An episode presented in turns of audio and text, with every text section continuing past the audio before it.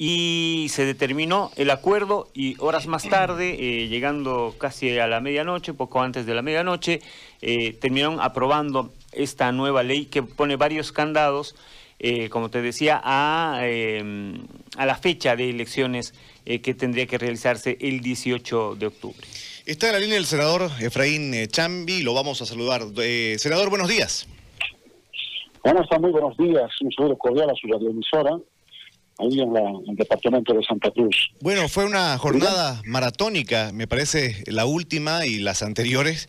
El entendido que hay tres normas prácticamente en las que han trabajado, están listas para ser eh, aprobadas. Me refiero a la de la fecha de elecciones, al diferimiento de los créditos de los bancos y al bono de los mil bolivianos. Pero vamos por parte, por favor.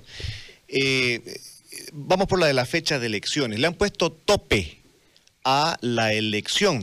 Le pregunto, ¿qué sentido tiene poner tope si ya el tribunal había dicho que la fecha era el 18 de, octubre? ¿Cuál es el, sentido de esto?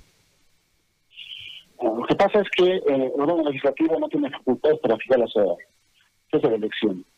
Eh, el órgano solamente puede dar un rango de fecha y eh, obviamente se ha dado un rango en el marco de declaración constitucional y además también posibles fechas que eh, eh, ha expresado el gobierno electoral.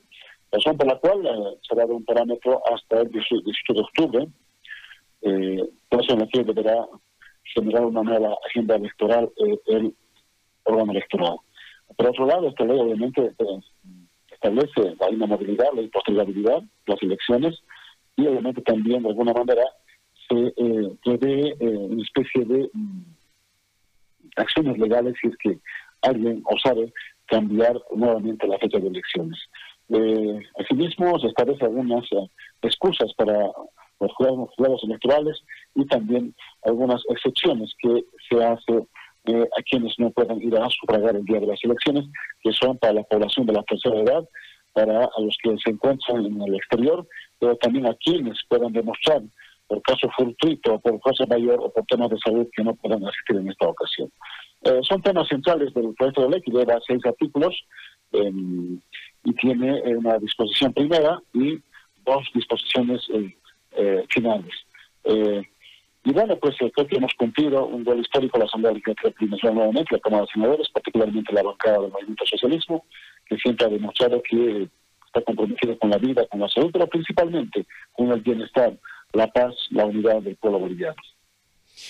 Eh, senador, eh, buen día. Eh, y la consulta va con esto. Em, ¿Se tiene algún acercamiento ya con los movilizados para que se pueda levantar todos los bloqueos en el país?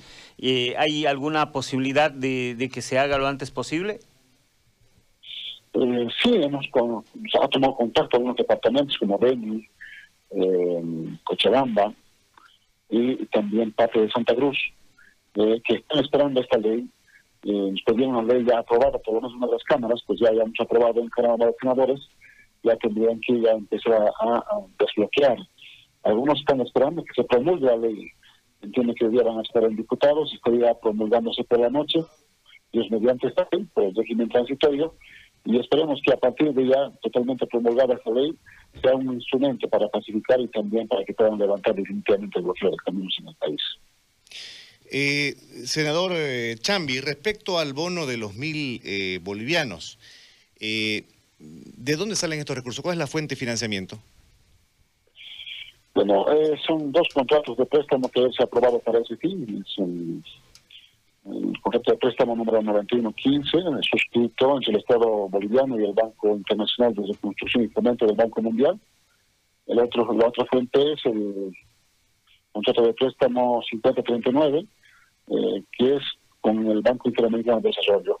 Son las dos fuentes de, financiamiento que van a garantizar eh, el bono de mil bolivianos para madres que decidan el bono para y para personas con discapacidad, también beneficiarios del bono universal eh, esperemos llegar a los 3 millones de bolivianos que están previstos y eh, de alguna manera sea un paliativo en los próximos meses este bono contra el hambre. Recordemos que fue un bono propuesto por el binomio, por lucharse, y que eh, hoy por hoy ya se ha completado una ley nacional, que esperemos que promulgue el régimen transitorio, esperemos que no haga lo mismo como ha hecho con la ley de plasma, con la ley de clínicas particulares que manda a consulta al Tribunal Constitucional, que en este momento bien podría haber contribuido las clínicas particulares al servicio del pueblo boliviano, cuando más en este momento, la mayoría, no todos probablemente, pero la mayoría están luchando con la salud.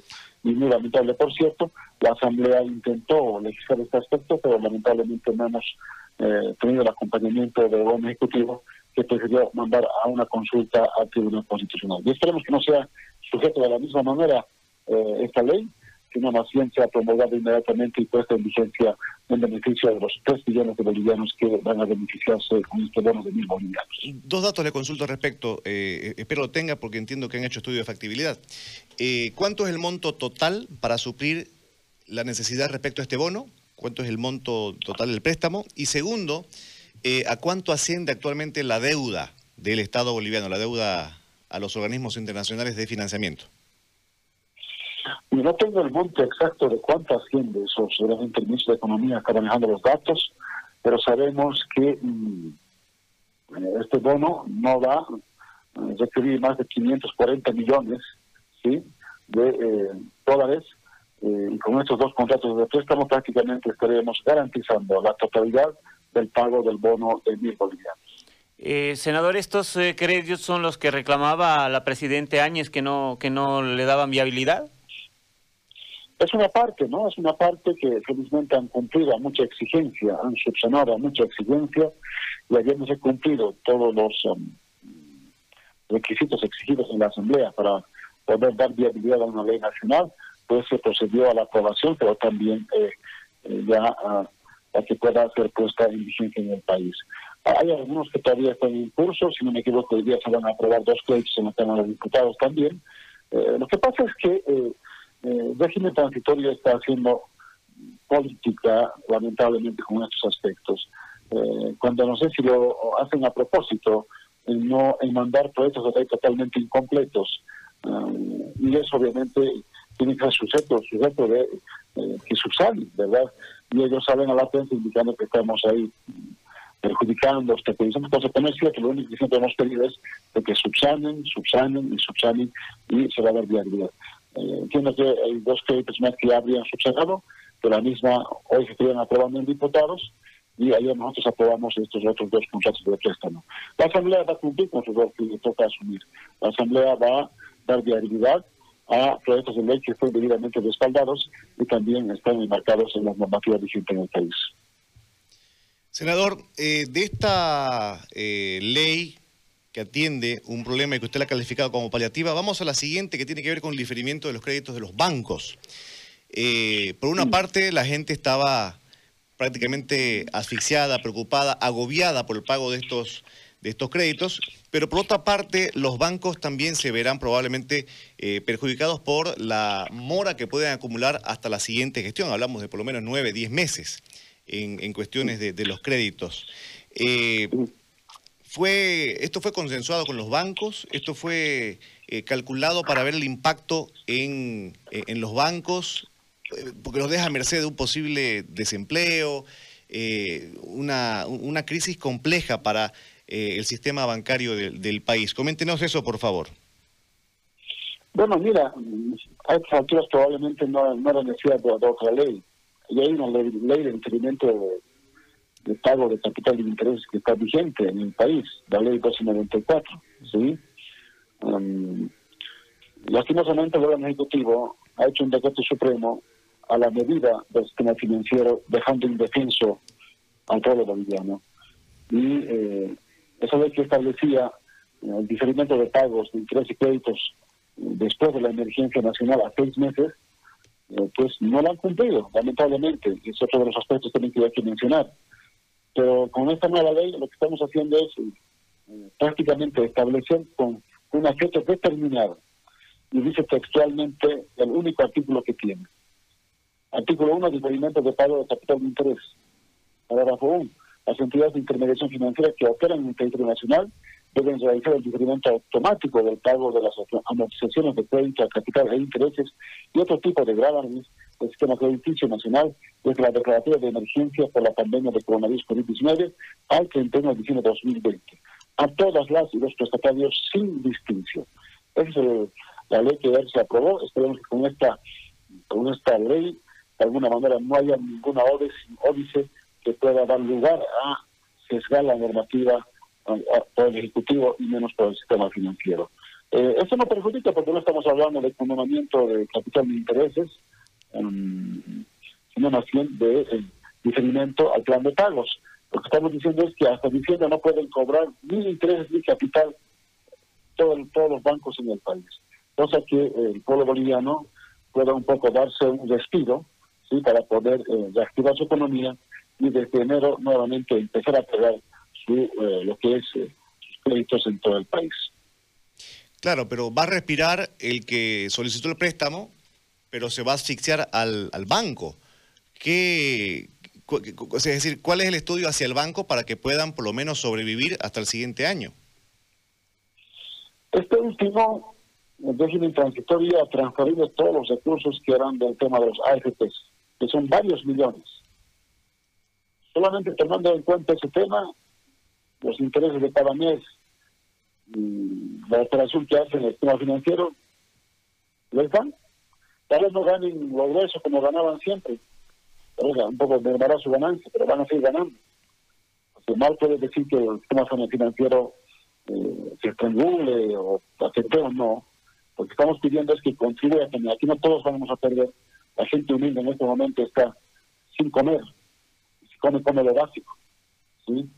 Entonces, eh, también el sistema financiero tiene que acompañar también todos tenemos que ajustarnos los cinturones y todos en igualdad de condiciones y situaciones sacar adelante el tema del COVID. Pero es un tema que por capricho de la Asamblea, sino es por un tema de humanidad, por un tema eh, de sensibilidad con, la, con los prestatarios. El sistema financiero deberá acompañar con esa medida, ¿no? que también le toca asumir.